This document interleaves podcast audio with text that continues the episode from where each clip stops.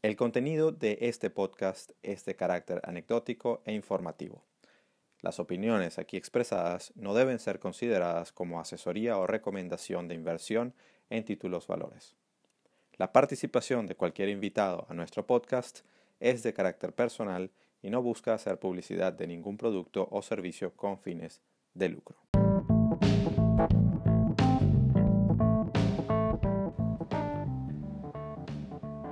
Estás escuchando Trading en Serio, el podcast sobre trading en español que te abrirá la mente al fascinante mundo de los mercados financieros y cómo enfrentarlos desde la perspectiva del trader profesional, con Alberto Cárdenas y Eduardo Gavotti.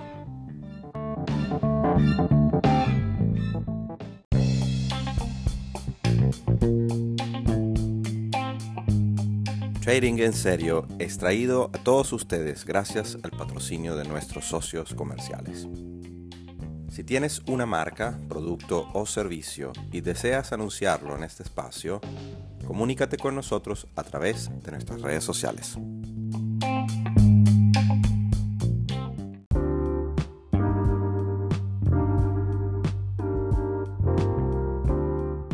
Skilling, S-K-I-L-L-I-N-G, es un broker regulado de propiedad escandinava y con creciente interés en Latinoamérica.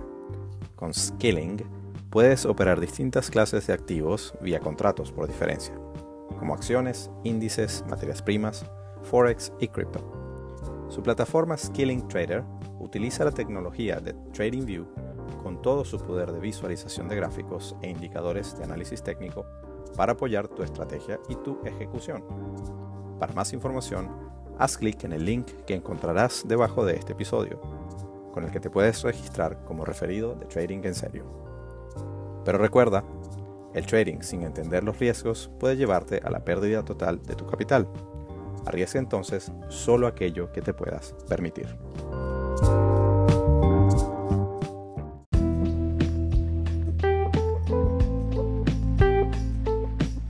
Y Trading en serio llega a ustedes gracias a Safe, Centro de Estudios en Inversión Financiera tu opción para formarte con todo lo que tiene que ver con los mercados financieros globales, tanto en temas de inversión como en temas de trading de operativas de corto plazo. Puedes conseguirnos en Twitter en arroba safepro o en Instagram arroba safe.pro. Para mayor información puedes escribirnos a info arroba safe.pro.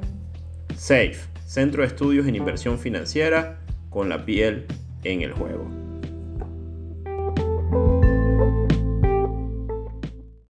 Mi pana Eduardo, ¿cómo andas? Mr. Alberto, gusto escucharte, my friend. Oye, sí. Este, pasaste ya la, la PEA del otro episodio. sí, sí. Eh, y no he vuelto, no he vuelto a tomar.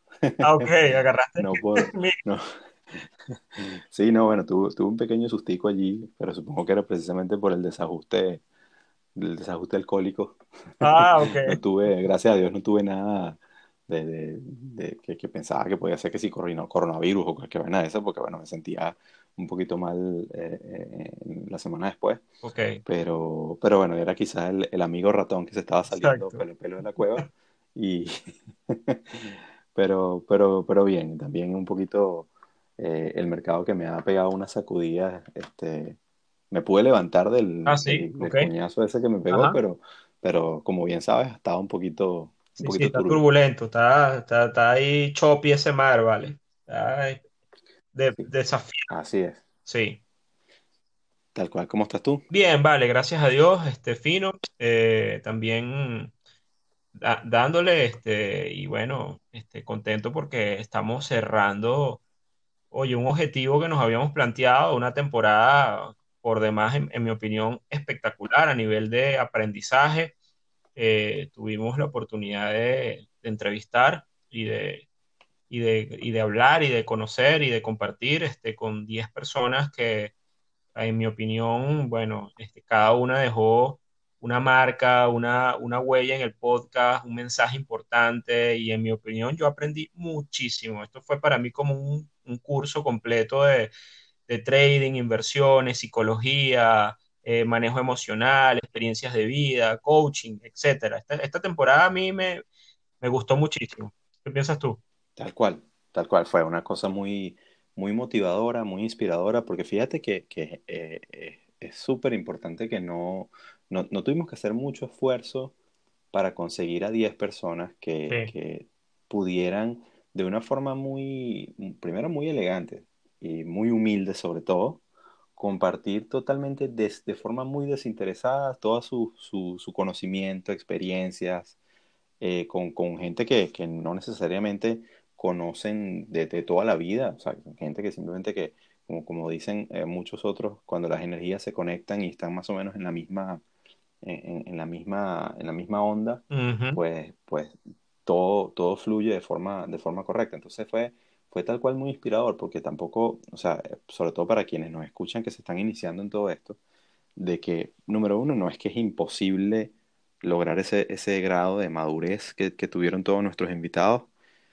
eh, pero por otro lado, es la lección de que ninguno, es, ninguno vino a, los episodios como decir, mira, yo soy el que aquí se la sabe todas y, el que, y el que soy el gurú del, del trading o de la inversión financiera. Todo lo contrario, unas personas totalmente espléndidas que se, que se abrieron por completo a, a contar lo bueno, lo malo, lo, lo, bonito y lo feo de, de, toda esta actividad. Y para mí tal cual, o sea, yo, yo me siento bastante honrado de, de, haber, y te doy las gracias a ti por haber compartido eso, eso, esas entrevistas con, conmigo, porque es totalmente sin, sin, tu, sin tu buena, buena guía, eh, las conversaciones no hubieran fluido de la misma forma. Bueno, sí, pana, o sea, la verdad es que fue una experiencia este, increíble de aprendizaje y, y yo creo que este, nos, nos merecemos y el, el, público también merece este episodio de cierre donde hagamos un, recuento de quizás los, elementos más importantes o de los mensajes más, más importantes que, calaron en cada uno de nosotros, ¿no? De, nuestros entrevistados. Y bueno, cada quien pudo haber tenido una experiencia personal de esta conversación.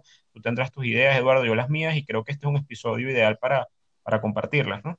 Sí, así es. Permíteme, Alberto, dar un poquito de contexto de lo que hemos alcanzado, porque si nos preguntaban cuando nosotros empezamos esto el año pasado, que no sé, ya no, no, me acuerdo exactamente, no soy tan bueno con las fechas de como para decir el aniversario de trading en serio, pero, pero fíjate, o sea, si, si cuando nosotros arrancamos esto el año pasado hubieras dicho que en un año íbamos a tener 42.222 reproducciones a lo largo de dos temporadas.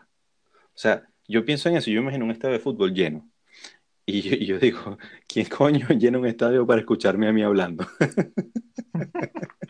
Sí, pana, no, la verdad es que nosotros nos planteamos esto como que la terapia de nosotros, y si hay alguien que nos quiera escuchar, bueno, que nos escuche, pues, pero... No, fue fantástico, pues, 42 mil personas, Alberto, es una locura. Eh, más bien, las gracias infinitas a todos los que, los que se, digamos, se han dignado a, a escucharlos todos los episodios, nos han hecho comentarios, los retuitean, hemos visto gente que, que, los, que los, los repasa, o sea, de verdad, eh, eh, para mí es súper satisfactorio. Así que, como, como has dicho tú, este, este episodio es una, digamos, una, una forma de honrar a, también a, nuestras escuchas, a que, a que bueno, hagamos ese resumen de nuestro lado y, y podamos, podamos compartir un poquito más antes de comenzar a planificar lo que vamos a hacer, porque esto no se va a acabar aquí.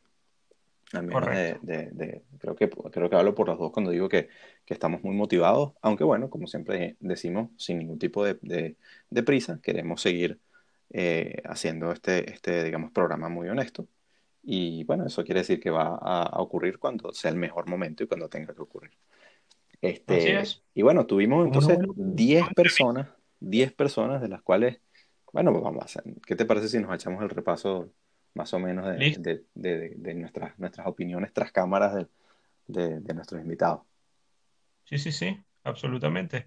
Y de, y la misma conversación también que, que, que, tuvimos allí en el podcast y que, bueno, a, lo mejor hay personas que están escuchando este capítulo y no han escuchado los otros episodios o han, o han tenido la oportunidad de escuchar alguno de los episodios con nuestros invitados. Yo creo que todos fueron espectaculares, con información variada, distinta. Bueno, arranquemos por el primero, ¿te parece? Así es, así es. Aquí tengo la chuleta viendo el Instagram de, Trading en Serio. Si no lo siguen, es arroba Trading en Serio. Y, bueno, tenemos todas las carátulas de, de, nuestros invitados allí con los comentarios para que, para que cada uno se motive a escuchar el episodio. Tuvimos el placer de, de recibir a, a, a, una persona que tienes bastante cerca, ¿no? Que, que Alexander. Y, y, no sé, ¿quieres, ¿quieres comenzar con algún comentario? Y yo... Vale, vale. Alexander, Alexander Ramírez es una persona que, que yo lo quise invitar porque yo conozco este, he podido conocer un poco su trayectoria, su trayectoria como, como inversionista y la verdad es que ese episodio a mí me gustó mucho porque yo, eh, Alexander dejó ver de alguna forma esa transición entre, para mí lo que más me quedó del episodio y ya metiéndome en la candela, un poco para, para ser bien conciso, fue la visión de Alexander, eh, que ojo, quien quiera escuchar y profundizar en el episodio, ahí está grabado y pueden ir a, a escuchar el episodio sin ningún problema. Pero a mí, en mi opinión, lo que más me, impactó fue esa transición, ese aprendizaje de él de, ser empleado de una firma de telecomunicaciones a después, hacer, después ser emprendedor y en esa transición convertirse en inversionista y, ser e, esa actividad como inversor el que lo ayudara después a apalancar su actividad como, como emprendedor. Que por cierto, más adelante después vimos un capítulo con otro invitado que tuvo experiencias de ese tipo también. Pero eh, eso a mí me, gustó mucho y bueno, obviamente toda la historia con el tema Venezuela, este, el tema local, la transición, la historia un poco de las crisis financieras y de la, de la, burbuja tecnológica, un poco la visión que tuvo para poder, eh, el aprendizaje que tuvo en la, en la crisis.com y después cómo aprovechó eso para apalancar el negocio. Y nuevamente la visión de Alexander de, de inversor, porque es más que trading, creo que fue un tema de inversión eh, enfocado sobre toda su área. Yo dejo ver que, que uno puede ah, eh, realmente, eh, digamos, llevar las dos actividades, la de empresario, la de emprendedor, que es una actividad también de riesgo, con la actividad del inversionista o del inversor y que se complementan perfectamente. Y eso a mí en particular me, me gustó mucho ese capítulo. Tú sabes qué fue lo que, lo que a mí más me gustó del, del episodio con Alexander, es la, la serenidad con la que él transmitió su, su, su trayectoria, incluyendo, incluyendo la, la, la, parte en la que no, no, le fue tan bien. Y luego cuando entendió un poco y tuvo esa, esa, esa, digamos, esa armonía mental para enfrentar, ok, bueno, este es, este es el proceso que yo tengo que seguir. Y, y cómo, cómo se abstiene, cómo, cómo ha logrado ese, ese, digamos, zen del trader que, que se abstiene de participar cuando no le conviene. Por ejemplo, él dio un consejo que, que se me quedó en la, en la mente que dice, mira, al menos él, y esto no tiene por qué ser un consejo para, para, digamos, que sea válido para todo el mundo, pero es un consejo de una persona que a quien le funciona y que por ende es bueno escucharlo, que es que, mire, dicen, no, no, no entro en los mercados cuando están laterales, no me gustan, no me funcionan. Yo, eh, que él espera que haya una decisión y a partir de, ese, de, esa decisión, pues se mueve con la, con la tendencia. Pero la serenidad con la que lo transmite, o sea, no es un tipo que, que te, que te golpea la mesa y te dice, tú estás mal, o sea, eh, como, como a veces, sobre todo en, Twitter y en las redes sociales, la gente se pone un poquito este, crispada, ¿no? Y yo mismo a veces me pongo peleón y tal y cosas porque a veces queremos tener más la razón de lo que, de lo que la tenemos.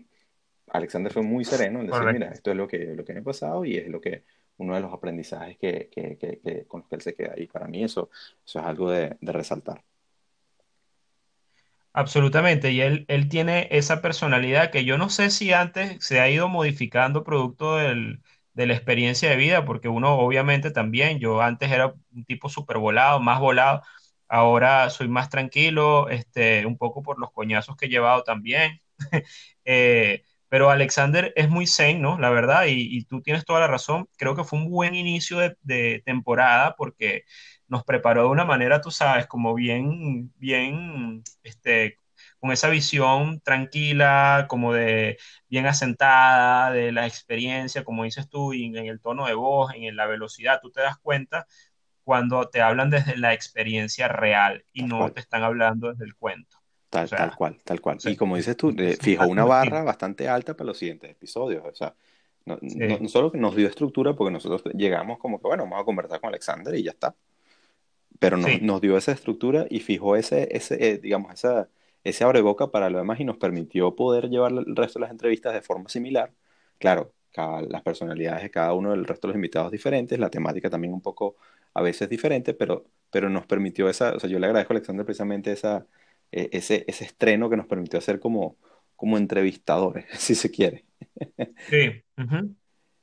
Y de, y de Alexander pasamos, pasamos más de un, de un tema de, como dices tú, había, hubo una buena transición porque eh, hubo tema de trading, hubo tema de inversión y luego pasamos a, a, Ernesto Moreno, que, que se enfocó casi de lleno en el tema de inversión, no tocó muchos temas de trading, pero también con, con, un, con un, conocimiento bastante profundo de, de, del lado del asesor, que, que, que, estoy seguro, yo de hecho recibí muchos comentarios de personas que, que, tal cual mencionaban sobre precisamente esa actividad del asesor de inversión que no conocían y que confunden mucho, que no, no, no saben cómo identificar un asesor y todo lo demás y, piensan que de repente un asesor es completamente inaccesible si vives en Latinoamérica, etc.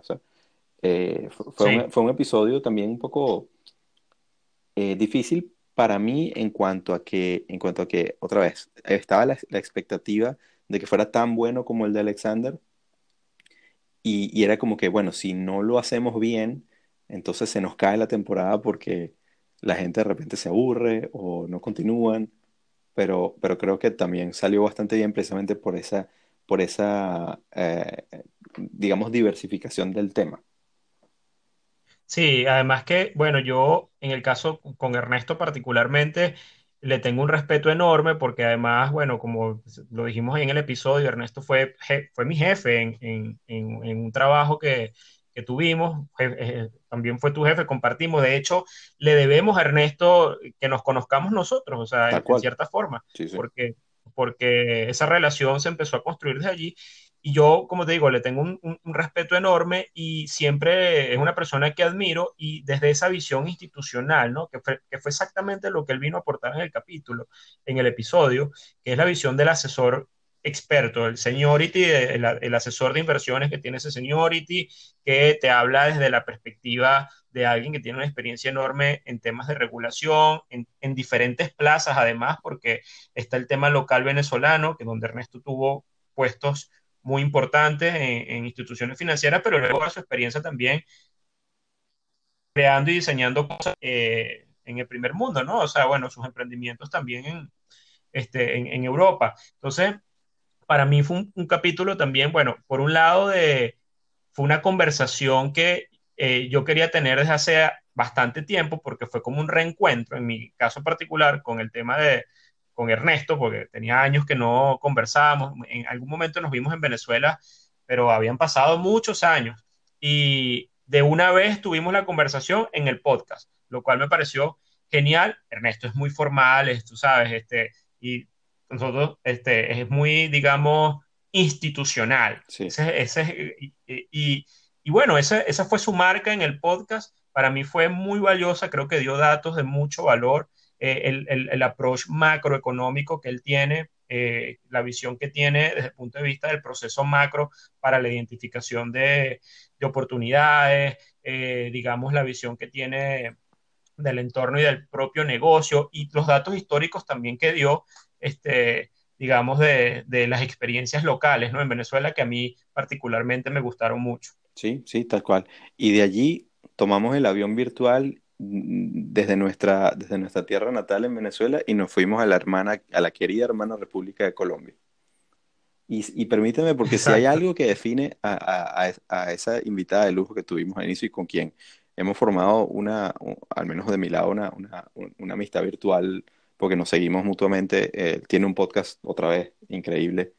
Eh, eh, y yo, la, yo la, la palabra para definirla es franqueza fue muy, muy franca y, fue como una, fue como una, eh, como que sin, sin secretos, digamos. El, episodio con Mónica, Mónica Higuera del podcast eh, Finanzas y algo más, eh, fue, fue muy revelador porque también es esa, esa, esa cosa que le pasa mucho a, muchos de nosotros que, pasamos por, de luego haber trabajado tantos años en un sector formal y luego te enfrentas al, al mundo desde el otro lado no desde el lado del que representa una firma, sino desde el lado del que está más cercano al cliente, más cercano al inversionista, mirando a la firma desde la, desde la otra acera. y, fue, fue bastante anecdótica en cuanto a a su experiencia personal, pero de mucho valor porque la cantidad de personas que pueden haber pasado o, está, o están pasando o incluso van a pasar por algo similar, eh, y no porque haya sido una experiencia mala, todo lo contrario, a Mónica le va muy bien con, su, con sus emprendimientos y le fue muy bien en su, en, su, en su etapa profesional, pero son, o sea, es un mundo difícil, digamos, cuando tú estás establecido en una, en una industria, dejar eso lo que llaman los golden handcuffs, como que las esposas de oro, dejarlas eh, eh, cuesta. Y, embarcarse en un mundo en el cual dependes de ti mismo, sea para emprender un, negocio tradicional de, economía real, o sea para, para, para volverte un consultor independiente o como fuere, eh, es un paso duro. Y me encantó ese, ese, episodio precisamente por la franqueza con la que Mónica nos, nos habló de, precisamente ese lado que, que, solamente se escucha tras cámara. Totalmente, y, y, y, bueno, a mí me, me, sorprendió también mucho eso, yo te valido absolutamente eso, la humanidad de, de, Mónica, o sea, su lado humano tan, tan a flor de piel que dejó en el, en el, en el episodio.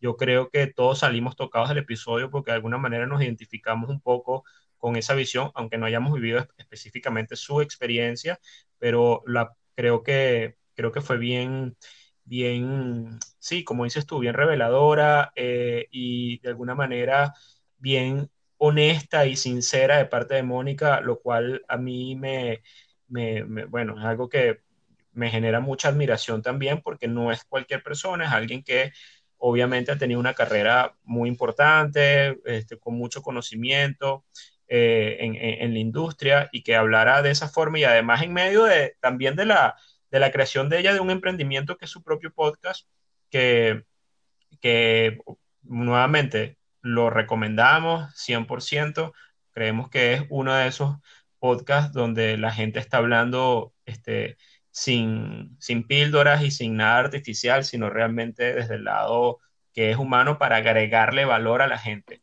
Esto no se hace este, y el lado de Mónica está, teniendo un, ella está teniendo una actividad casi que altruista, me parece a mí, o sea, bien, bien interesante porque está ayudando a muchas personas en el lado financiero a un nivel, este, digamos, este, de, para las personas que están un tanto perdidas, a nivel casi de coaching, pero bien humano desde, desde una perspectiva que ella pudiera pues ponerse tú sabes, este, en el lado arriba, como generalmente en el lado de las finanzas y la gente que viene de la industria financiera lo hace, y ella lo hace de un lado tremendamente humano y muy humilde, como, como en efecto lo dejó ver en el, en el podcast, y creo que es porque, bueno, no me atrevo a decir que sea por eso, pero te das cuenta que realmente las experiencias de vida transforman a las personas y, te das cuenta que es alguien auténtico, pues, o sea, no, no de eso que tú te consigues por ahí en YouTube, de esos coaches, de esas cosas que, bueno, que te hablan de, desde, desde algo que se pudieron haber aprendido en un libro y no desde la experiencia que, te,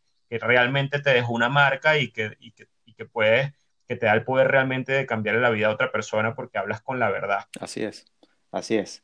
Y dentro de la, de la misma querida Colombia, el siguiente episodio fue también, yo lo disfruté mucho, eh, vamos, lo he disfrutado todo, pero eh, en, en, este en particular, eh, con, con, nuestro amigo Daniel, fue, un fue muy divertido el episodio. Sí, sí, sí. La, la, la, anécdota que nos contó en ese episodio fue, fue, fue muy de risas. Este, pero también una de las cosas que más me gustó es que fue para mí fue un episodio retador, porque lo debo decir, el, el, proceso que él utiliza y que a él le funciona es muy, muy, muy distinto a lo que yo hago como, como trader. Sin embargo, eso no quiere decir otra vez que, y eso es uno de los mensajes que, que, que muchas personas cuando se ponen a discutir entre qué cosa es mejor una de otra, o incluso gente que, que, que, trabaja conmigo, con quienes discutimos estas cosas, eh, se tiene que dar cuenta que cada quien tiene que encontrar su lugar en, en el mercado y, y encontrar lo que le funciona y, y, desarrollar ese talento y explotarlo. Daniel, Daniel toma, toma una, una, eh, una, aproximación al mercado de, de esa, esa analogía que hizo de los cambios de guardia que, que la analogía se me quedó en la cabeza, es muy, muy, muy Sí, el controlador aéreo. Yo, yo, tengo esa idea del, del aeropuerto y del controlador, controlador aéreo, pero súper vigente. Tal cual. Y, y, y, le funcionan. Ahora, yo no, no opero así. Entonces, claro, y, y, creo que se lo mencioné en el episodio, como que bueno, es interesante porque precisamente yo no me, no me he puesto a analizar si esa, si esa es una forma que yo podría adoptar. Ojo, cada uno otra vez, yo sigo mi proceso, de, el que yo he aprendido y el que yo, y el que yo, el que yo manejo, pero eso no quiere decir que mi proceso sea mejor que el de él, o, sea, quiere decir, si a él le funciona y hace dinero con eso, pues venga. Y, y, también hemos tenido, yo disfruto mucho interactuar con él en Twitter porque es una persona que está muy al corriente de, la, de las cosas que suceden y es una persona también que, que tampoco impone su visión. Es una persona que, que, que te, que te da, o sea, que se abre la posibilidad de estar equivocado y, y, dice, bueno, yo me aventuro por este lado. Este lado es el que, el que, el, el ¿Sabes que, me gusta mucho de, de, de, Daniel y que lo dejó ver también en el, en el episodio? Que es una persona capaz de reírse de sí mismo. Sí. Este, y, y eso es súper, yo creo que eso es una gran virtud en medio de esta situación, ¿no? Porque al final de notas es una tremenda humildad y la posibilidad de entender que estamos en medio de un proceso, ¿no? No esa gente que ah, se tira a morir porque están fallando o lo que sea. Es un tipo eh, súper fresco y lo deja ver en, su, en sus redes, en sus cuentas y en lo que él hace, ¿no? Bueno, este, es nada más el intro, pone nada más el intro de, de se echa el episodio, mismo riéndose. Nada más el intro del episodio del Trader Roto es, es brutal. Exacto. El que, el que no lo haya escuchado, sí, sí, vaya sí, y busque el Trader Roto en, en YouTube y que vea el, el, el intro, del, o sea, es de risa. Eh, y el tipo tiene un talento un talento muy grande para, para, comunicar y para transmitir precisamente lo que, sí. lo, lo, lo, que nos pasa y lo que nos pasó a muchos en nuestros inicios. Así que yo, yo me lo disfruté muchísimo. Y nuevamente, cada, cada uno de esos, de esos cuatro episodios iniciales es totalmente diferente y entonces eso nos dio a nosotros como que un, primero a mí me dio un, un aliciente para continuar y porque sabía que, que, ya por el hecho de que cada persona es distinta, había, eh, podíamos tener los, los, programas y las entrevistas de una forma muy eh, estructurada por un lado, pero también muy abierta y flexible para que se diera el paso de contar tanto anécdotas, compartir visiones. Este, fue, fue, o sea, era, era como un punto de, de para mí de, de, de, impulso y decir, vamos, que el, el, la temporada está quedando brutal, hay que continuar. Totalmente. Y de ahí, Totalmente. Y de ahí el, el siguiente fue una, una, una, masterclass. Total, y eso te iba a decir, fue una clase magistral, absolutamente. El, nuestro próximo invitado. Tal cual, cuando nos tocó eh, don Felipe Campos, fue una, fue una cosa, fue una cosa que, que, aparte que el tipo tiene el don de la palabra. Y, y, sí. y quizá, si Felipe, si nos escuchas en este episodio, a lo mejor eh, eventualmente si te lanzas a la política, creo que vas a, a tener un gran futuro. Además que con el entendimiento de economía sí. que tienes, si, si, si, los que toman decisiones en política te escuchan, hermano, creo que, creo que Colombia va, va para arriba. Así que sí, sí, eh, sí, no, sí. Eh, yo, yo, eh, yo, estaba ministro de Finanzas. Yo, yo, me sentía como, como tal cual, como esos eh, asistentes a una, a una de las ponencias de esos economistas que tú dices, wow, este tipo sabe. sí, exacto. Y, epa, y que lo diga otro economista, coño, eso es mucho decir, ¿no? Sí, sí, sí. sí. Bueno, yo, yo, yo soy uno que, que colgó los guantes un poquito porque no hago tanto análisis económico hoy en día. Me quedó un poquito esos vestigios, pero, pero, pero vamos que, que, que, lo de Felipe fue, fue bastante, bastante inspirador. Aparte que... No, fue genial, fue genial. Yo, yo me quedo con la clase incluso de los ciclos que él explicó, eh, de fuerza, fuerza relativa, eh, todo el, el, el, el, rotation entre sectores, el tema local e internacional, la afectación del dólar. Realmente fue una clase magistral, no se la deben perder si no han escuchado el capítulo. Yo lo que no entiendo es cómo un carajo que, que, que, que, que sabe tanto y que le pone tanto empeño, no le pican las manos para abrirse una cuenta. Claro, obviamente tiene las restricciones, o sea, entiendo que tiene las restricciones por el lado del empleador, conflictos que tiene que, sí, eh, evidentemente, sí, porque sí. está haciendo recomendaciones para la empresa y para sus clientes y tal. Pero por otro lado, yo diría, o sea, si, si las pego 9 cada 10 y puedo hacer plata con esto, bueno, pero quizá por eso él está donde está y yo estoy donde estoy.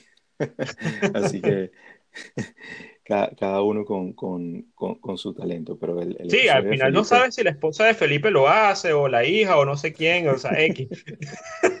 no vayamos a meter a Felipe en un aquí, no tenemos ningún inside information, por favor. No, no, tal cual. nada de eso. Estamos echándole broma a Felipe, eso es todo. Pero... Ahora, por culpa de Alberto, le van a investigar la cuenta a la esposa. Sí. bueno. No te preocupes. ¿Quién tuvimos después de Felipe? Tuvimos, o sea, eh, fíjate, ah. esa, es una de esas cosas, porque teníamos, habiendo tenido a, todos esos, ese, ese line-up de cinco personas, cada una, cada una con el, con el nivel que, que, hacía que el podcast ganara mucha atracción y que nosotros nos llenáramos de tanta información, no podíamos sino, sino que continuar con pesos pesados. Y, y nos tocó eh, el señor Roberto Ruarte, a quien yo ya seguía desde hace tiempo, pero no lo había conocido, y con quien, menos mal que tú sí tenías esa, esa, esa amistad con él, y, fue, o sea, tal cual como, para mí fue como, como encontrarte a, cuando te encuentras así después del trabajo a tomarte una cerveza o un café con, con esas personas a quien tú les buscas para, para mentoría.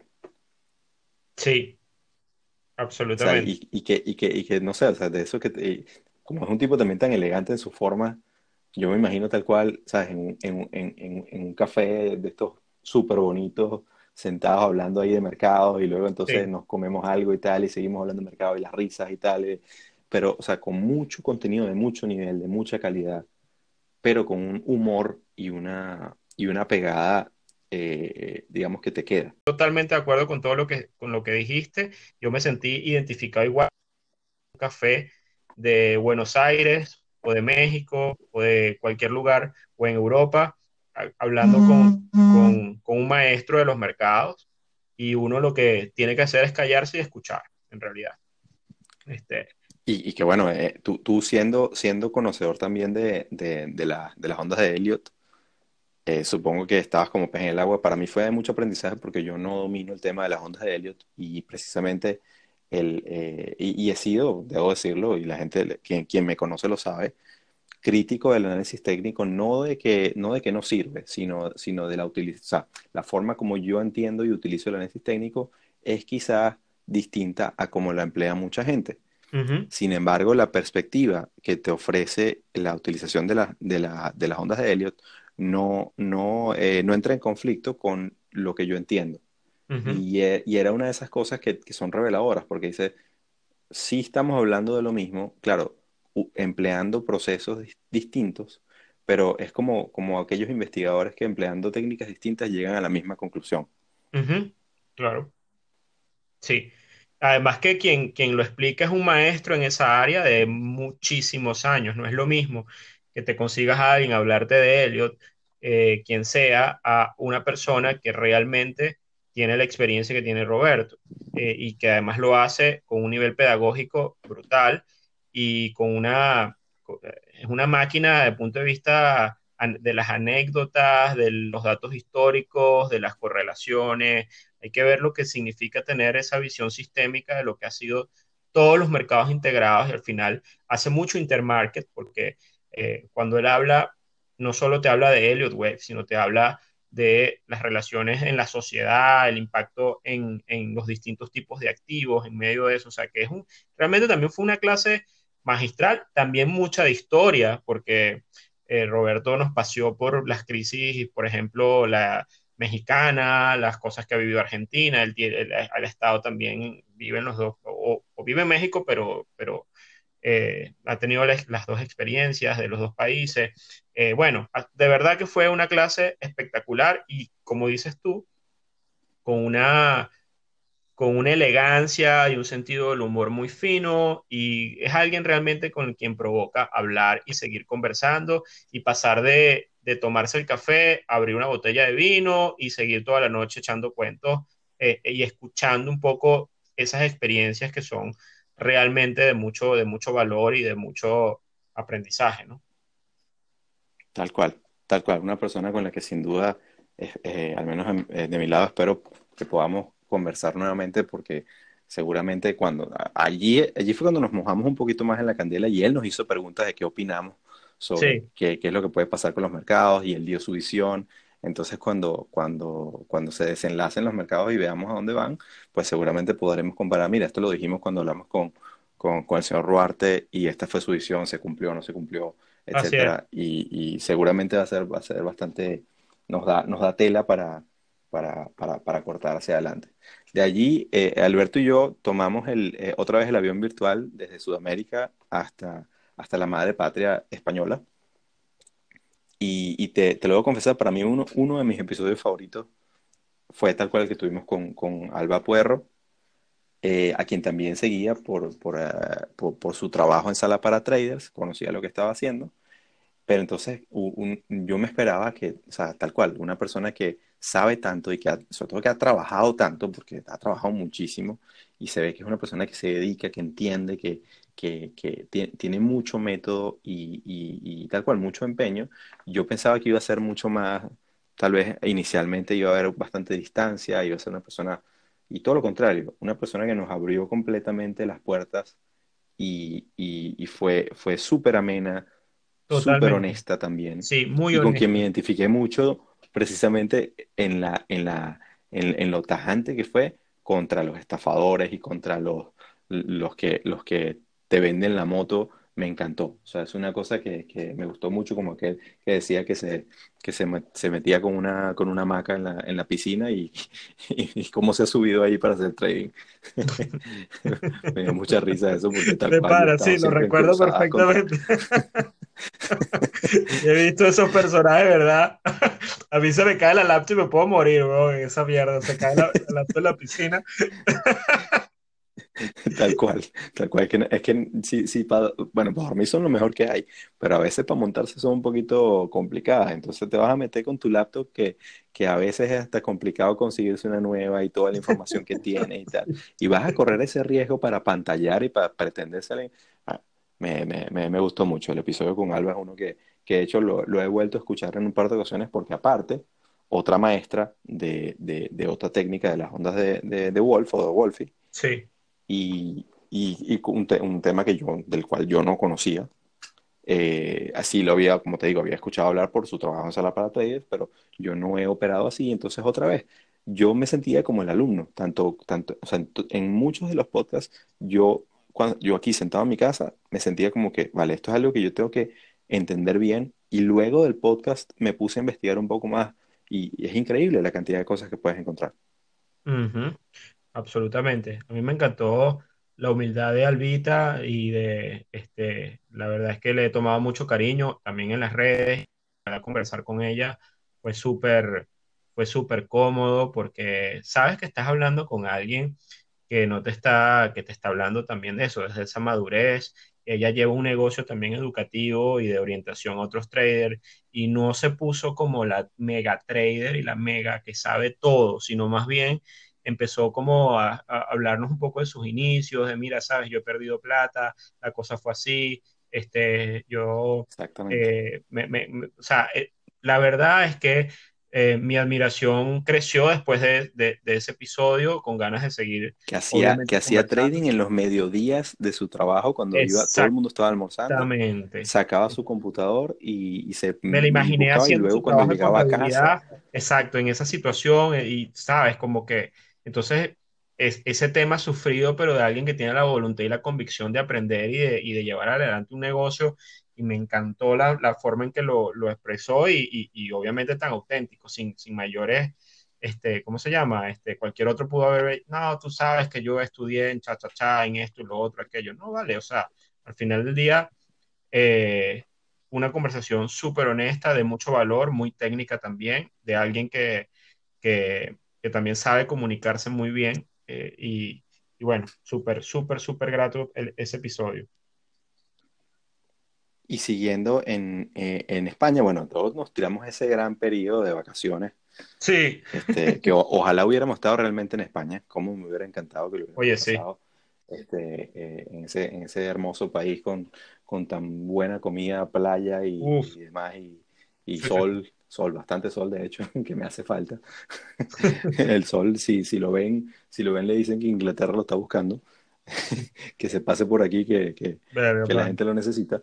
Este, pero, pero luego mm, volvimos a conectar con España y fue también una, una brutalidad de episodio. Aparte que es una persona con, la que con quien yo he construido relación eh, profesional por, desde el año pasado y que cada vez que converso con él eh, es, una cosa que yo digo, ¿cómo, cómo? O sea, este es uno que cuando, cuando, cuando, cuando él empezó a hacer negocio, yo estaba pendiente de patear un balón y de tocar una guitarra y este tipo, es, o sea, realmente lo que Félix Fuertes fue un, eh, eh, para mí es un genio, yo te lo pongo así, es una persona aparte muy determinada que, y muy relajada en la forma como lo hace. Hemos intentado hacer un par de proyectos juntos eh, a través de las empresas con las que yo he trabajado. No todos se han dado de, de, de, buena forma, pero otros, otros sí. y, y, y, su, su visión, que es bastante contraria a muchas de las cosas que, que, que a veces yo me puedo encontrar y con que, con que me familiarizo. Por ejemplo, dio, dio los temas, a, pesar de ser un experto en criptomonedas, que un experto en criptomonedas te diga que Bitcoin no necesariamente va a ser el, eh, ese, ese, la solución. o, ese, o esa, ¿cómo se llama? Ese, ese ápice del, del, del futuro de las criptomonedas sí. es, bastante, es bastante duro para, para, en mi caso, que yo, yo apuesto por Bitcoin y no realmente por, por lo demás, pero es una persona no es que te lo dice porque ah, no le gustó y ya está porque perdió dinero. Tiene un análisis detrás el cual eh, tiene bastante peso y que merece ser escuchado. Y por otro lado, es una persona también bastante completa, porque los dos tuvimos un camino muy similar en cuanto a que él también entendió y, trabajó mucho en la parte de compliance y regulación financiera. Luego hizo trading no solamente y estuvo involucrado con las cripto, forma eh, estudiantes y, y, entrevista eh, personajes del, del, mundo de los negocios y, la, y, el emprendimiento y también hizo trading con, con, digamos, con activos digamos, más tradicionales. Su, su, me gustó mucho, muchísimo realmente, su visión y su explicación muy fácil y muy, muy tangible de, de indicadores que a veces suenan muy académicos como por ejemplo el, el, el, cuánto necesitas para, eh, cuando decía, si tú te compras, eh, cuántos años necesitas para comprarte, para que Facebook te devuelva el valor de lo que has pagado por, por, por comprarte la empresa. Sí, sí, sí. Eso, eso a mí me, me, me, me, pateó la cabeza de una manera como que, wow. Eso es una forma de entender por qué el precio de, de una acción quizá está inflado. Correcto. Porque tal cual, o sea, para tú poder devolver, o sea, si alguien dice, vale, me la compro completa y ahora quiero ponerla a producir, tienen que pasar 100 años para, ah, en esas condiciones para que tú realmente lo curas. Y, y fue, es, una de esas cosas que te quedan tatuadas y que dices, vale, le voy a prestar mucha atención más cuando vea estos indicadores hacia adelante. A mí me gustó mucho la visión de él de cómo hacer trading o dedicarte al mundo de, de la operativa en los mercados antes de ser emprendedor le agrega mucho valor a la actividad de emprendimiento. Increíble, sí. Esa, eso para mí fue como, digamos, lo que más me marcó de la entrevista, eh, de alguien que lo ha aplicado obviamente en sus emprendimientos, pero además es trader, entonces a veces tú no consigues eso. Y ahí es donde yo hice la conexión con nuestro primer invitado, que fue Alexander, que, eh, que hablábamos. Eh, Alexander ya, claro, en la perspectiva de Alexander es más de inversionista. En, caso, en el caso de Félix, trader puro y duro, de corto plazo, así lo dejo ver, y esos, esos skills, pues esas, digamos, aprendizajes para lidiar con la pérdida, por ejemplo, que es algo que vas a enfrentarte necesariamente como trader, como operador, que tienes que vivir, curtir la piel porque sabes que vas a perder plata. Eh, ese aprendizaje te va a ayudar muchísimo luego eh, en tu vida de emprendedor, que es una actividad también de altísimo riesgo. Entonces, no es lo mismo un emprendedor que no ha tenido esa experiencia de aprender a perder dinero a un emprendedor cuando ya has vivido una experiencia de lidiar con los mercados y controlarse a sí mismo, controlar las emociones y una serie de cosas, el camino de emprendimiento eh, es mucho más fluido y yo creo que aprendes a tomar riesgos, dos cosas, a lidiar con la pérdida y tomar riesgos. Tal cual, tal cual. Y fíjate que eso que mencionas también eh, se manifestó en, en el siguiente invitado, cuando nos devolvimos a Sudamérica y, paramos en Argentina, de haber sido trader primero y luego haber sido un emprendedor, pero no cualquier emprendedor. Absolutamente. Lo que, hizo el amigo Ricati, el amigo Pablo Ricati, como dijo él mismo, que me causó mucha gracia, primo de Katy Perry. Sí. Eh, es brutal, porque tal cual te da esa, te da esa, te da esa madurez, te, te, te pone, te pone en la candela el entender la, la toma de decisiones bajo incertidumbre, la, el enfrentamiento a los riesgos, el lidiar con las pérdidas que son inevitables y, y cómo levantarte y seguir adelante. Y, y, fue el episodio con Ricati también fue uno de esos, de esos episodios que fueron súper amenos. Me sentí como si el tipo nos hubiera invitado a su casa. Sí, sí, la verdad es que y, tomando unos vinos, bueno, en ese momento estábamos tomando mate. Ahí, ahí éramos los serios, ahí éramos los serios porque no, no, en lo siguiente fue cuando yo me caía a palos, pero, pero en este éramos los serios, estaba con él, eh, él estaba tomando un mate, yo estaba tomando un té, pero tal cual se sintió como una, como que nos abrió la puerta de su casa y conversamos, no fue solamente nosotros preguntarle a él, nos preguntó muchas cosas a nosotros y nos dio esa oportunidad de ser los entrevistados por un, un episodio que fue fantástico porque fue muy completo. Absolutamente, yo con Ricati me, me identifiqué tanto también porque eh, habló mucho del, del, tema en Latinoamérica este, y de lo que está viviendo, digamos, esa, esa cosa que tiene que vivir, además no solo la experiencia como, como trader, sino de, la, de eso, de, de levantar un negocio, de emprender y de llevar, de llevar este palo porque enfrentarse a estos gobiernos locales y al socialismo y a todas estas cosas, y de hecho hasta sernos tan, tan francos de, de, hablarnos de sus planes de migración y de toda esa cosa, porque al final la crisis argentina es una crisis real. Y la historia de la, vaca, de la, de la vaquita tuitera y de tener la posibilidad de levantar dinero de esa forma, este, eh, a mí me fascinó, o sea, me parece una historia que, que, que es, es, digna de un libro también, ¿no? Pero si la, la, historia lo llevó hasta la Casa Rosada, ¿de qué estamos hablando? Exacto. por supuesto que es digna de un libro, o sea, fue increíble. Absolutamente. Bueno, un libro no, una película en realidad. O sea, la verdad que genial, genial. Yo nuevamente, y además a Ricardo le tengo un respeto enorme y una admiración también tremenda de esos traders y de, de esas personas que hay que seguir y, que, y, y estar estar pendiente y que te habla con esa franqueza, como dices tú, como si hubiésemos estado en su casa realmente. Muy, muy, muy grato ese episodio. Así es, así es. Y tomamos el avión de regreso más hacia el norte de, de, del continente sudamericano para hablar con, con, con, la camiseta número 10, como, como le dijimos, el, del décimo episodio, con el señor Sebastián Toro, que, que, que, también me lo disfruté mucho, no solo porque estaba paloteado. sí, llegaste paloteado. sino porque fue, fue, fue también un episodio, un, un episodio súper divertido. Sí. Porque Sebastián es una persona que tiene muchísima experiencia, sobre todo como formador de, de, de traders, y es una persona que tiene, en, en, mi opinión, tiene, tiene una personalidad bastante fuerte en las redes sociales. Uh -huh. eh, y que, y, que, eh, o sea, y que él dice lo que tiene que decir y no le importa la reacción de la, de la gente y eso me gusta, eso, eso sí. se, se, se, lo compro, pero que eso no quiere decir que, que, se la sabe todas y él mismo lo reconoció, que por ejemplo Correcto. muchas de esas visiones que él va, él, él es una persona que actúa con convicción, pero a veces esa convicción no le lleva los resultados a, a los mejores puertos, sin embargo, él entiende que eso es parte del, de, de, del proceso y parte del juego y, y, va adelante como una, como una planadora. Me, es, me pues, identifico pues, mucho con, sí. con, con, con, Sebastián, sin embargo no, no me comparo porque tiene, o sea, me lleva, me lleva 10 años de experiencia haciendo esto.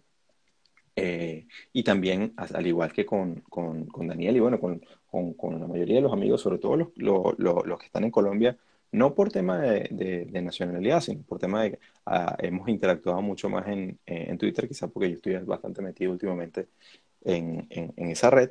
Eh, también interactuamos mucho en los comentarios, hay esa cercanía y, y me, me, me, pareció un muy buen episodio para cerrar eh, la temporada. Totalmente. Dos cosas que a mí me impactaron de ese episodio. Bueno, una, la explicación de su proceso y de la estrategia que lleva entre el mercado americano y el mercado local colombiano y que nos revelara un poco las oportunidades en el mercado colombiano y esa experiencia me pareció brutal. Y la otra cosa es obviamente la combinación de que tú, tú le preguntaste, eh, bueno, eso de, de, también de practicar otros tipos de actividades, el hobby que tiene con el tema de las artes marciales, eh, cómo, le ha agregado valor a, su experiencia como trader. Eh, tanto, eh, bueno, conjunto de cosas. La verdad hubo muchos puntos en común que hasta le dije hermano perdido, eh, pero, pero realmente, como dices tú, o sea, alguien de quien se puede aprender muchísimo eh, y está haciendo un trabajo enorme para educar a las personas en Latinoamérica, especialmente en Colombia, y, yo creo que ese trabajo este, eh, vale mucho, o sea, porque es una persona que no, más allá de que eso sea un negocio, y este, lo hace de una manera muy auténtica, desde una verdad, o sea, contando su verdad, no, no se la sabe todas, como dices tú. Nos contó, por ejemplo, de la pérdida que, tiene, que, que tuvo o desacertado que tuvo en los cortos con el, eh, en, el Nasdaq, como a mí también me ha pasado, me pasa, o sea, me es decir, te das cuenta que está frente a alguien auténtico y además súper, súper ameno y bueno, él, yo creo que esa es la persona con la que vamos a hacer el trading room, el, trading room eh, pronto porque también a tirarnos unos palitos de rones este, más adelante. Eso está, eso está pendiente. Así, así es, así es, tal cual. Sí, y como, como mencionabas eh, tú, eh, fíjate que, que Sebastián eh, es uno de los que, de los pocos que, que abiertamente te dicen, mira, yo opero mercado local. y, y, ojo, también, bueno, como vimos tanta gente en tantos países del mundo, pero lo más fácil, evidentemente, y es una de las cosas que yo le digo a mucha gente con, la, con quien converso los temas de trading, que a veces es más fácil de una vez tirarte en el mercado americano porque es donde hay más liquidez, es donde hay más, más oportunidades, etcétera, más variedad y todo lo demás. Pero eh, eh, ese enfoque bastante honesto también y bastante prudente de su lado, que él dice, vale, sí, yo participo en el mercado americano, comenzó también en el mercado americano, pero él quiso dedicarle para entender, dominar y, tal cual eh, conocer a fondo su mercado local y, donde, donde saca sus oportunidades y, donde tal cual tiene, tiene esa, ese, ese, ese, potencial de arbitraje entre, vale, el ingreso o, o, el, o, el, rendimiento que saco en un lado lo puedo mover al otro para tener esa diversificación entre dos regiones. Es un, que, y fíjate que es una cosa que suena súper complicado de hacer, que tú crees que necesitas eh, dos millones de dólares para hacer y para nada. Es una persona que, bueno, no sé cuánto, cuánto podrá tener, pero, pero el punto es que lo que necesitas es, es, entender de qué va el mercado local, cómo, cómo operarlo y cómo establecer tu, tus porcentajes de, de, de, asignación de capital para los mercados que vas a operar. Y eso, eso fue, fue súper súper eh, motivador para muchos latinoamericanos que tienen mercados de capitales locales que quizá no se han enfrentado. Tal vez no, no hablamos mucho de Venezuela en ese caso porque entendemos que es un mercado totalmente distinto, pero, pero que también, ¿por qué no? Eh, pero está, México es un mercado súper grande, Argentina tendrá sus dificultades, pero tiene también un mercado de capitales, eh, eh, etcétera. O sea, son, son temas que, que, que pueden darle ese, ese, ese empujoncito al inversionista o al trader latinoamericano de decir, vale, está Estados Unidos, pero quizá en mi entorno local hay algo con lo que me puedo empapar. Absolutamente. Esto es un tema que, bueno, como te digo, a mí me, impactó mucho y ahora me hace ver la bolsa local colombiana, prestarle más atención, porque como dice él, hay tesoros escondidos para los inversionistas locales e internacionales si, si, si saben entender cómo, cómo entrar a esos mercados, ¿no? A mí me quedaron ganas de ver cómo abrir una cuenta en Colombia. Totalmente. Sí. eso es, algo, eso es algo que se puede explorar, pero, pero estoy lleno de tantas cosas de, de trabajo últimamente que, que quizá, quizá me lo tomaré con calma. Ahora, fíjate una cosa, Alberto. Un factor común de, de, absolutamente todos los entrevistados que tuvimos y que no es que nosotros les pasamos el dato, sino que cada uno viene y ahí es donde tú demuestras o es evidencia la seriedad que tienen con, su aproximación y su, enfrentamiento a los mercados es que todos siguen un proceso. No necesariamente el mismo proceso, pero todos siguen, cuando a todos les preguntamos cómo, cómo, es tu, cómo, cómo, cómo nos, definirías o explicarías tu operativa, todos tienen un proceso. Y todos se ciñen a ese proceso. y todos Disculpa que te interrumpa. Sí, todos se ciñen a ese proceso, o sea, todos, se, apegan a ese proceso, no, no buscan desviarse de, ese proceso, que ese es un mensaje muy importante y que le hace honor al, nombre de nuestro podcast, que se lo toman en serio, porque no es que, ah, hoy compré y mañana vendí y no sé por qué, y yo creo que esto me dice que comprar y el otro dice que vender, y entonces estoy, yo qué sé, yo qué sé, estoy largo euro dólar y estoy corto eh, libra dólar y entonces no sé por qué. O sea, no, hay toda, hay toda una, serie de pasos que cada uno utiliza. Eh, algunos distintos, pero que los llevan nuevamente a un resultado que, los, que les ha dado esa continuidad. Todos son personas con muchos años de experiencia, lo cual quiere decir que esos procesos les funcionan, porque si no estarían fuera del mercado ya, hasta desde, hace, desde hace bastante rato. Y la otra cosa que, mm, lo voy a tratar de hacer, como la, la audiencia tiene que saber y siempre lo decimos, que esto lo hacemos con las manos, voy a tratar de, después de lo que voy a decir, de empatar los segmentos de las entrevistas en donde ellos mencionan esto, pero a todos les preguntamos qué consejo le dan a, a, quienes se quieren iniciar o qué consejo les hubiera gustado que les dieran cuando empezaron y todos dijeron esto. Dejo el espacio para meter la, la, las grabaciones y si no las puedo meter, lo comento y luego lo, lo, lo, editamos. Todos nos dijeron, todos nos dijeron absolutamente que vas a perder plata. Tienes que aprender a perder plata. Correcto. Todos, todos nos dijeron sin excepción que esto es un negocio en el que se pierde dinero. Incluso tú mismo en el primer, primer episodio lo comentaste. Sea, también, también te incluyo como un experto en el tema que tiene muchos años en esto, en esto y, que, y que, y que tienes tu proceso y demás. Y, y, cuando comentaba desde el primer episodio que las pérdidas son, son los costos de este negocio, y todo sin, sin haber quizá escuchado el episodio anterior o haber sabido nada de nosotros, llegaban exactamente a la misma conclusión. Sí, sí, yo quiero que la audiencia sepa que esto está tan poco, nosotros no tenemos ningún equipo de producción ni nada, ni le mandamos ninguna preguntas previas a los invitados, ni le decimos que, mira, este, vas a cerrar con esto o queremos que... No, no, no, de verdad que lo único que hacemos es invitarlos, vamos a tener una conversación y listo. Y es increíble la coincidencia en, lo, en, eso que tú estás hablando del, del proceso y de de, en, los consejos curtidos en la experiencia. Y en una cosa además que me impactó mucho, y lo diría que todos los invitados lo reflejaron, que tienen la capacidad de reconocer sus errores. Sí, señor. O sea, saben cuándo están eh, fallando, eh, no les da miedo decirlo, no les da miedo reconocerlo, exponerse al público porque lo está haciendo en este podcast y contar sus historias de fracaso sus historias pasadas o actuales de fracaso. Y la verdad es que eso es una, más allá de algo malo, es una virtud que yo consigo, eh, tiene que ver con, el tratamiento del ego, ¿no? Y la verdad es. que todos, todos sin excepción, hablaron de, de, eso, de sus errores y de, los errores que cometen y, los reconocen, pues. Eso me recuerda a esa entrevista que le hicieron a, a George Soros eh, cuando él participó en, eh, en, una ponencia que yo, había, que yo había comentado sobre su teoría de la, de la reflexividad y al final hace un, abren el panel para que la audiencia le pregunte y hay uno que le pregunta, ¿cuál es el secreto de su éxito? Y el tipo le dice, porque yo sé cuando estoy equivocado, reconozco cuando estoy equivocado. Exacto. Tal cual. Exacto. O sea, la verdad es que el tema de eso, de reconocerlo, es el primer paso, diría, más importante y el último de todos también, o sea, no puede dejar de estarlo. Pues. Entonces, este, eso me fascinó de, esta, de esta experiencia de aprendizaje con todos los que estuvimos acá, eh, todos los, con todas las entrevistas que denotaron una humildad tremenda a pesar de todos los logros y de todo lo, este, el éxito que, que tienen estas personas, ¿no? Así es, así es. Bueno, Alberto, ¿te parece si cerramos el, el capítulo de hoy?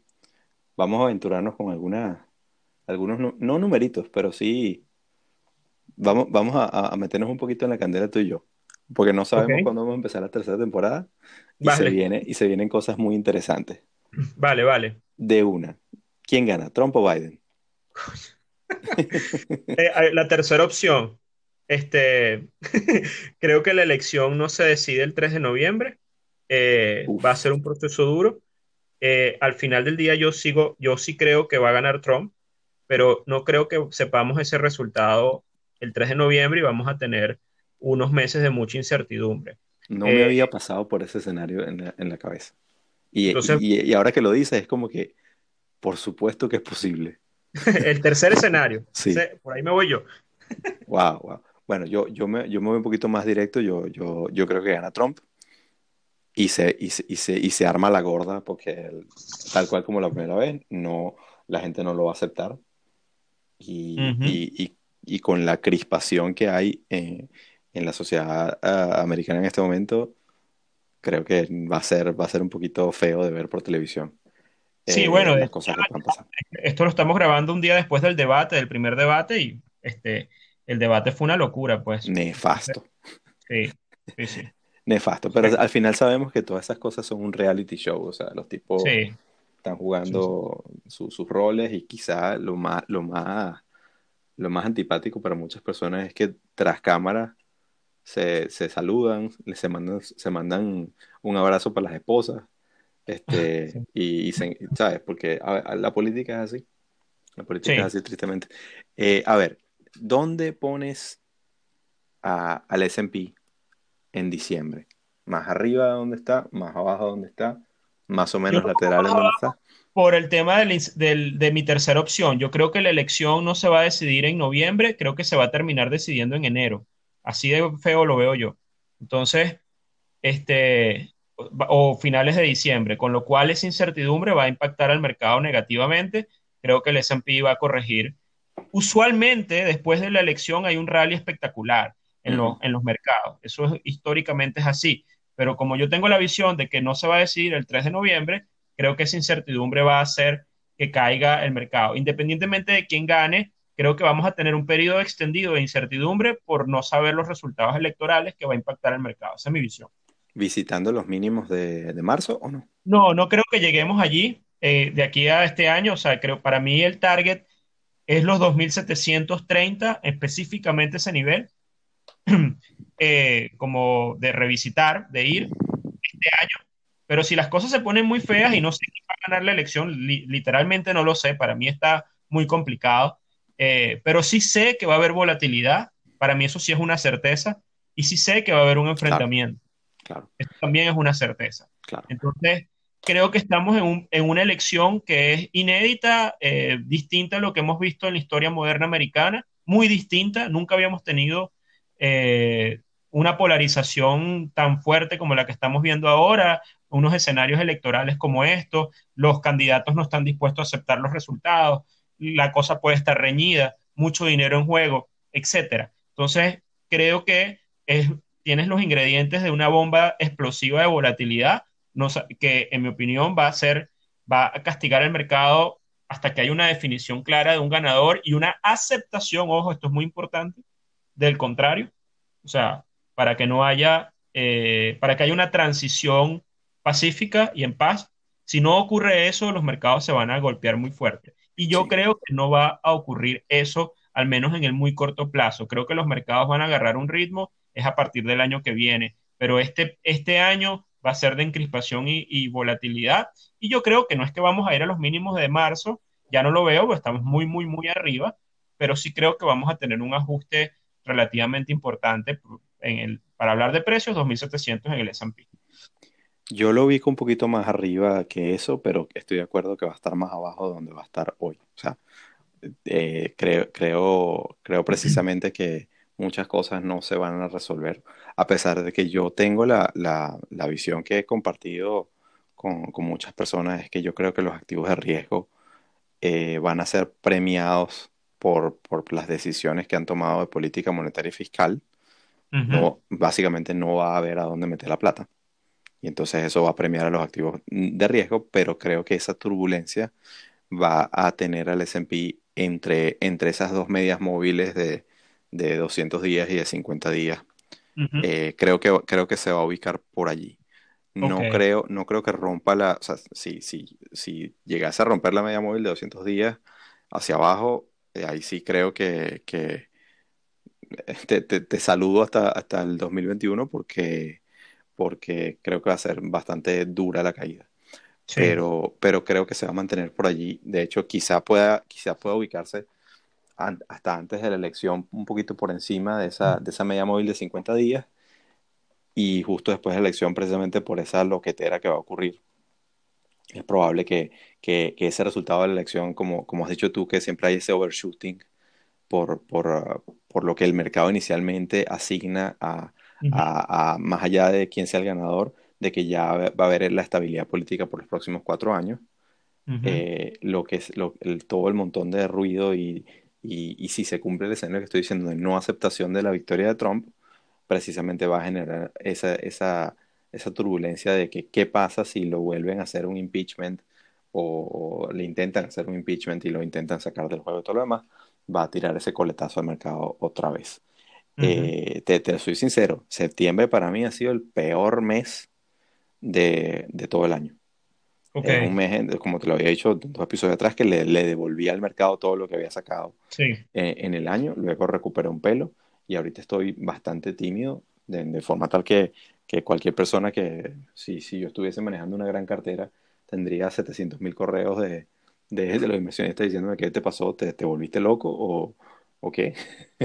Pero la verdad que ha sido, debo decirlo, para mí un mercado difícil de operar, aparte que, que no he tenido la, la posibilidad de seguirlo con tanta, con tanta tenacidad y tanta cercanía eh, para los niveles de volatilidad que, que, existen por múltiples factores, pero no, no, no es una excusa. Eh, uh -huh. Pero ha sido, creo, este mes ha sido terrible, terrible, ha sido súper, súper complicado. No sé a ti cómo te ha ido. Sí, este mes también, o sea, eh, eh, líneas generales, para mí el eh, junio y julio fueron difíciles, o el mercado me dio unas falsas señales, en el caso de, del S&P, eh, septiembre sí. y octubre empieza, eh, septiembre ha sido complicado, pero la cosa, estoy más tranquilo y soy consciente que octubre se pinta como un mes complicadísimo, de hecho estacionalmente es el mes más difícil en año electoral, entonces hay claro. que tener cuidado con eso. Claro, claro. Bueno, como nos había dicho, de hecho, Pablo Ricati en el episodio, que un consejo es, bueno, puedes mantenerte completamente líquido hasta la elección, sí, porque ¿sabes? no sabes hacia dónde va a ir, entonces, y tampoco hay por qué meterse necesariamente en el mercado en ese momento, es decir, Correcto. puedes estar expuesto con un poquito, pero no tienes por qué meter toda la, toda la cartera. Seguimos un poquito mojándonos en, la, en, en, en, este, en este asunto. Vamos con, a ver, el dólar, el amigo dólar. Mira, yo creo que yo tengo una visión ahora eh, contraria al consenso. Eh, yo creo que el dólar va para arriba después de esta corrección que se lanzó hasta agosto. Tuvo un primer rebote que para mí es el inicio de un cambio de tendencia de corto plazo. El dólar, el dólar index hizo unos mínimos hace algunas semanas, rebotó con fuerza. El eurodólar pasó de 1.20 eh, prácticamente a ahora 1.16. Este, ha corregido algo importante y yo creo que Ahora rebotó un poquito, pero yo creo que el oro, que estaba por arriba de los 2.000 dólares, bajó a los 1.800, sí. ahora está en 1.900. Yo creo que el dólar va a seguir subiendo por esta incertidumbre de la que estamos hablando, aunque afecta a Estados Unidos específicamente.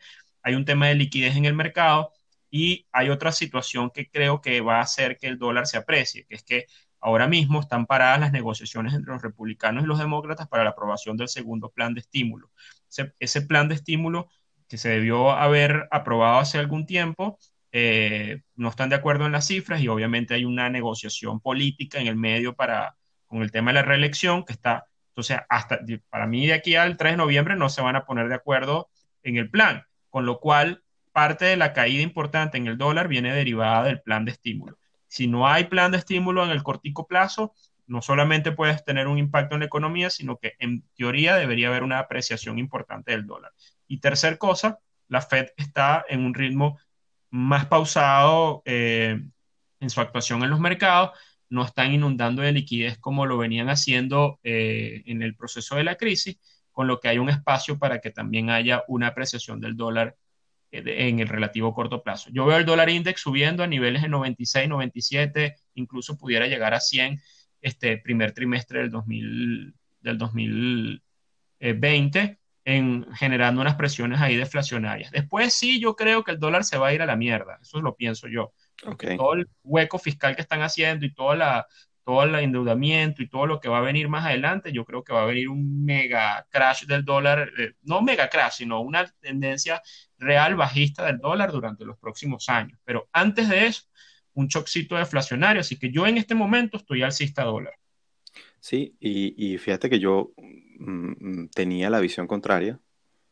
Eh, o sea, de hecho, mi, mi, pero creo que coincidimos en ese, en ese más largo plazo, en el, que, en el que precisamente para mí ese, esa última eh, emisión de, ese último anuncio o aviso del Banco Central de, la Reserva Federal en Jackson Hole cuando, cuando, cuando dijeron que, que van por un, por un número, un índice inflacionario por encima de, sustancialmente por encima del 2%, del 2 para buscar promediar eh, 2%, para mí yo lo que, lo que he pensado es que una de las formas de lograr inflación es básicamente encareciendo el producto importado.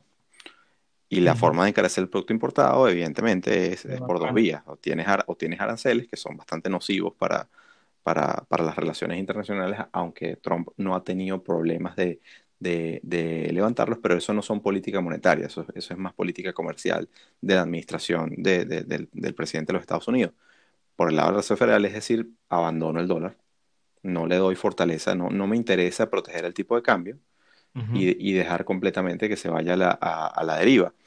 Eh, el asunto es, y donde, donde me quedé corto en ese análisis quizás, todavía puede ocurrir, pero, pero donde me he quedado corto, es que el resto de los bancos centrales no son tampoco tontos. Entonces, evidentemente, Europa ya está diciendo más o menos lo mismo, que puede, puede pensar en permitir que haya una inflación muy por encima del, de, de, de, su target, lo cual quiere decir que entonces va a haber un, un, un race to the bottom en, que cada uno va a tratar de, de, permitir que se deprecien sus monedas. Entonces, cuando hubo esa estructura de cambio de tendencia en el, en el, en el gráfico del dólar index, yo dije, ay papá, aquí creo que al menos en el corto plazo me estoy equivocando y comenzó esa recuperación del dólar.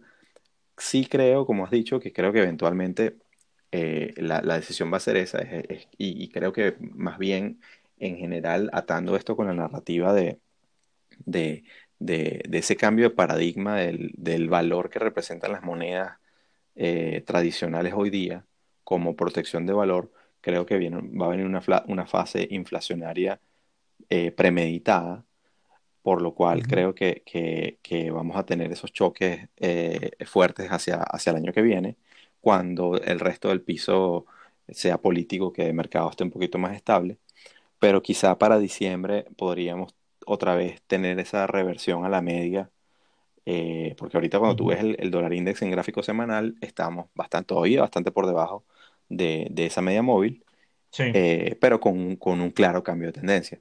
Entonces, entonces es posible que hacia diciembre estemos otra vez tocando eso y allí vendrá un, otro momento de, de, de lateralización o indecisión y veremos otra vez qué ocurre con, con las próximas intervenciones de, de, los bancos centrales, donde yo, por ejemplo, me quemé horrible con, con, con el oro. Yo, precisamente con, e, casado con esa visión, pues tenía bastantes posiciones largas en oro. Muchas me salieron muy bien porque, aunque las cerré, eh, las cerré eh, en profit, pero hubo otras que le, le, agregué pensando que esto, eso no iba a bajar de 2000 y, y, o al menos de 1900 y, y me, la, me la llevé completa por, porque, porque, bueno, ya cada quien que vea dónde está el precio del oro hoy. Claro. Sí. Sin embargo, sí creo que una vez si se materializa esa visión, evidentemente, esos activos, entre comillas, refugio, que para mí otra vez siguen siendo oro y en el caso de Bitcoin, creo que, que, tiene, que, que esa narrativa todavía está. Entonces, estoy de acuerdo contigo en, en, en, y tengo que reconocer tal cual que yo tenía una visión contraria y que puede que el, el dólar index esté quizá no necesariamente hacia el 96, 97, pero otra vez eh, entre 94 y 95 por todavía tocando esa media móvil y luego hacia abajo. Es decir, no va a haber una recuperación del dólar demasiado fuerte como, como esa que tuvimos en, eh, durante la pandemia. A menos que otra vez la pandemia vuelva a aparecer y, y el invierno nos traiga el, el, caos del coronavirus otra vez y todo ese tema. Eh, y bueno, ya creo que para no ponernos a hacer el arqueo mercado completo, yo voy a decir uno último, petróleo. Ah, sí, a ver, por supuesto, ¿cómo lo vamos a por fuera si esa es tu especialidad, my friend? Yo eh, me estoy poniendo corto petróleo a partir de mañana, así mismo, que comienza octubre. Octubre y noviembre son los peores meses estacionalmente hablando para el crudo.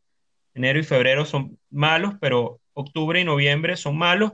En esta oportunidad coincide la incertidumbre electoral. Además, eh, que al final también es un activo de riesgo. El crudo tuvo un rebote espectacular desde los mínimos, eh, subió a niveles el WTI, niveles de 40 y, 42 y pico, tal, este, no llegó a niveles clave de los 50 dólares, ahora está revirtiendo, la OPEP hizo lo que tenía que hacer en su momento, pero eh, yo creo que la economía global sí se está empezando a recuperar, pero no al ritmo suficiente como para que el crudo esté en otros niveles. Por otro lado, hay unas expectativas importantísimas de crecimiento en el área alternativo, compañías como Tesla y todo esto. Y también va a haber un impacto, dependiendo de quién gane la elección, que puede tener un impacto en el crudo. No sé exactamente si Biden o Trump, pero eh, van a ser de alguna manera, eh, van a impactar de alguna manera. Algunos dicen que si gana Biden, el tipo va a tratar de negociar con los iraníes y devolverles el, eh, quitarles las sanciones, lo cual es bastante bajista en el tema del crudo. Eh, si gana Trump por otro lado o continúa Trump, bueno, él tiene una política también expansiva en el tema del fracking y todo esto, o sea que al final yo no veo un escenario bullish post-electoral para el crudo a menos que haya una guerra, pero el tema es interno. Entonces, creo que hay un play ahí interesante, creo que el crudo va a revisitar no los mínimos porque ya eso se hicieron, pero sí niveles en niveles de 20 y 20 y pico dólares los próximos seis meses en el caso del WTI, y eso va a castigar un poquito las economías emergentes. Le puede dar respiro para, la para terminar recuperarse las, los países consumidores, pero eh, es una cosa que yo tengo una visión muy bajista a partir de octubre. Eso quiere decir, estamos expectativa de una nueva gorra petróleo a 20. la verdad es que no me la he quitado, la que tengo, porque todavía creo que podemos darle un toque, un kiss and goodbye a los 19 y desde ahí voltearla y nos vamos a los 91, el próximo target. Wow, wow. A ver, yo, yo voy a citar a, una persona en Twitter que seguimos los dos y que, de quien he aprendido mucho sobre petróleo, que es Chai Girl, eh, que mencionó en algún momento que el petróleo no va a volar hasta que nosotros no volemos. Exacto. Y, tal cual, es la, demanda por el lado de la industria eh, aérea eh, eh, es significativa. Correcto. Y ahorita, nadie está volando y nadie va a volar ah, en, la, misma cantidad. Entonces yo no veo, yo no veo, yo, para mí el petróleo está, hay que pegarle con un palo para ver si se mueve. Este, y no creo que pase de 40. Correcto. No me atrevo a decir que va a estar hasta a, tirarlo hasta los 20. No, no le, no, de hecho no lo tocaría, ni siquiera le, le abriría un corto. Ok. Porque, porque luego hay otros factores geopolíticos. Por ejemplo, hay un conflicto bélico ahorita entre Armenia y Azerbaiyán.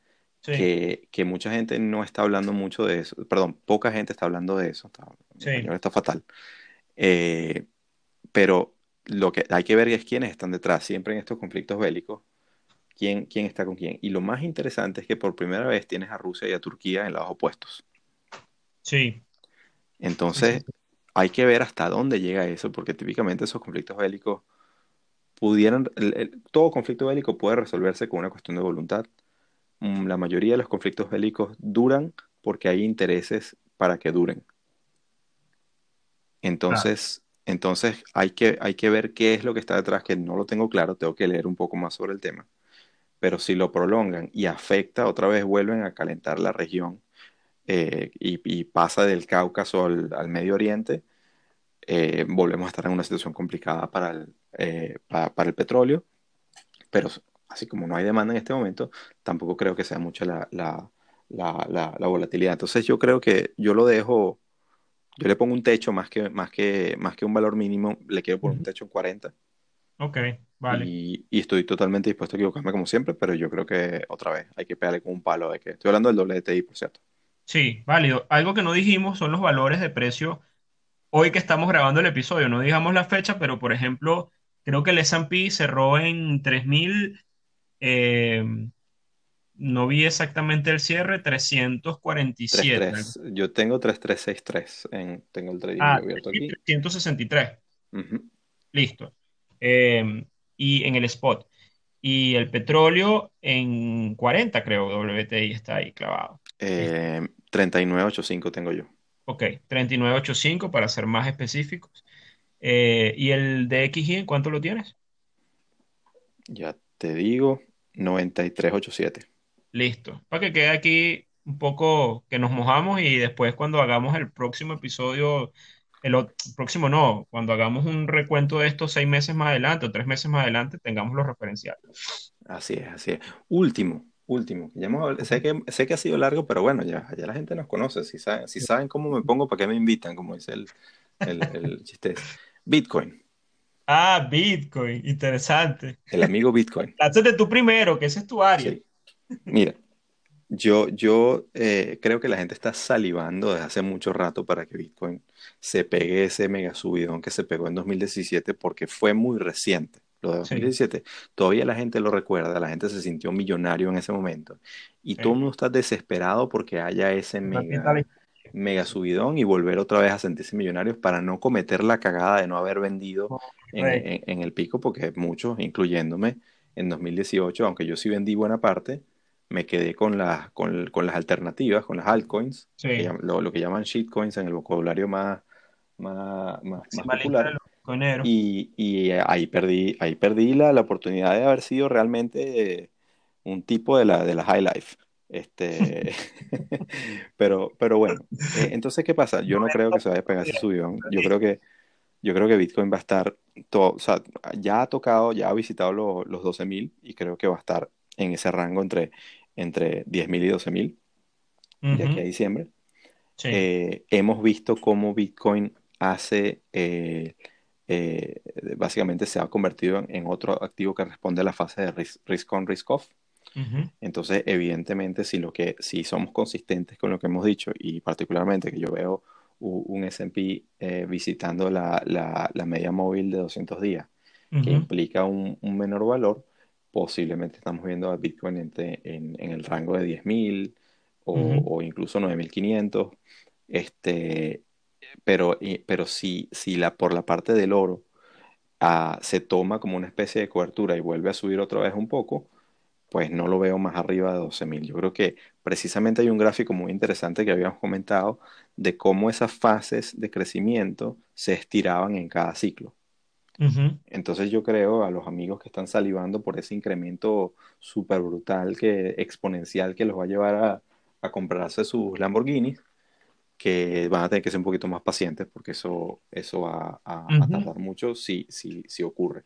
Yo, yo soy, yo soy otra vez, soy bastante, soy defensor y creyente en, en lo que, en lo que Bitcoin representa.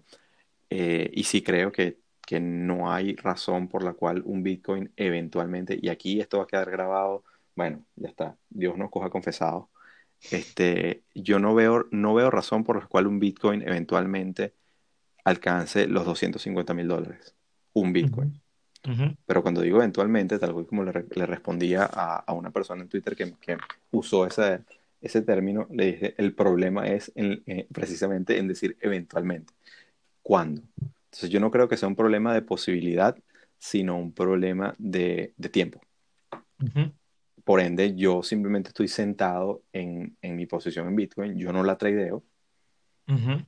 eso Sí. está sentado ahí y estoy esperando que, bueno, cuando se despierte ese animal, que salga a correr, pues. Claro, claro, está bien, está bien. Yo, yo, bueno, eh, tengo una visión, sí, más de trading, corto plazo, lo veo. Yo sí creo que Bitcoin puede bajar y visitar la zona de los 8K, de los 8000, un poquito más abajo de lo que tú piensas, eh, con ese impacto de liquidez, sobre todo porque también podemos tener un dólar alcista de aquí a cierre de año. Eh, yo siento que sí hay unas correlaciones allí. Eh, pero no lo veo tampoco tan abajo, eh, no lo veo en un mega crash tampoco. Creo que, creo, creo que es eso, que está probando la paciencia, lo que tú creo que tú le explicaste muy bien. No voy a llover sobre mojado. Creo que vamos a ver, va a probar la- los sentimientos de mucha gente que están ultra largos, esperando por esta fecha del año que estuviesen 20 mil. Creo que va a ir a 9 mil u 8 mil, que no es nada grave, pero la gente va a Sí, estar exacto. desesperada. ¿Ok? Tal cual, tal Claro. cual. Como siempre decimos, nada de esto son recomendaciones de inversión, cada quien que haga su tarea. Exacto. Y, y bueno, eh, Alberto, esta segunda temporada fue uh, para mí un, un éxito y otra vez te agradezco mucho que hayamos compartido eh, esto y bueno, ya nos prepararemos para la tercera. Quién sabe qué, qué coño se nos va a ocurrir, pero, pero tampoco sin, sin, prisa. Lo más seguro es que, como dijiste, el día después de la elección o quizá en la semana después de la elección, vamos a estar volviendo a conversar porque algo pasará en los mercados a, raíz de eso o simplemente porque nos sale del forro comentar sobre qué pasó en la elección. Totalmente. Ese es un día seguro de, para este podcast. Quizás antes habremos hecho otro, eh, pero la elección va a, marcar un, podcast seguro. No, Eduardo, igualmente agradecerte a ti también, de verdad, un esfuerzo. El que edita y hace todo esto es Eduardo, en realidad, el que corta, el que, este, el que no censura, mentira, aquí esto no tiene nada de censura. Este, simplemente es para que se escuche bien lo que estamos hablando, pero nosotros, la edición es un trabajón, pero digamos que es una edición mínima, este, eh, porque no queremos censurar nada de nuestra conversación y bueno, como ustedes saben, eh, igual agradecerte Eduardo, agradecerle a todos nuestros escuchas y eh, obviamente a todos nuestros invitados, fue una temporada espectacular, ya vamos a ver qué se nos ocurre para la tercera. Buenísimo. A ver si, si me sale el tiempo, tengo hasta para hacer bloopers de, ah, de, las conversaciones que tenemos justo antes de empezar los episodios. Hay muchas cosas graciosas por ahí. Sí va, sí va. Bueno, a ver. Bueno, brother. Gracias otra vez y nos escuchamos Seguro que sí. Un abrazo. Oh, oh, oh, oh una última cosa. Señores, por favor, recuérdense el Centro de Estudios de Información Financiera, el CEIF, que, que, mi querido Alberto lleva con, con mucha profesionalidad si quieren enterarse de, los cursos de, trading esencial, intermedio y avanzado, pasen por su, por su Twitter, por su página y, denle un poquito de cariño a, don Alberto, que tiene, que tiene muchísimo conocimiento por impartir. Y por mi lado, quienes, quienes quieran enterarse de las cosas que estoy haciendo eh, a través de mi empresa Gabotti SGP, pueden también pasarse por la cuenta de Twitter arroba Gabotti SGP o por la página web www.gabotisgp.com. Eso es con un G-A-B de Venezuela o doble T latina. Si está en España, G-A-V o T-T-I. Buenísimo. Nada, este, Pana, nuevamente, gracias por, el tiempo, el esfuerzo y gracias a todos. Eh, nos escuchamos en el próximo episodio.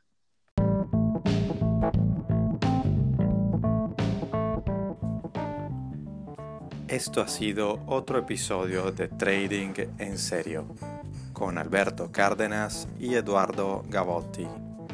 Síguenos en Twitter, arroba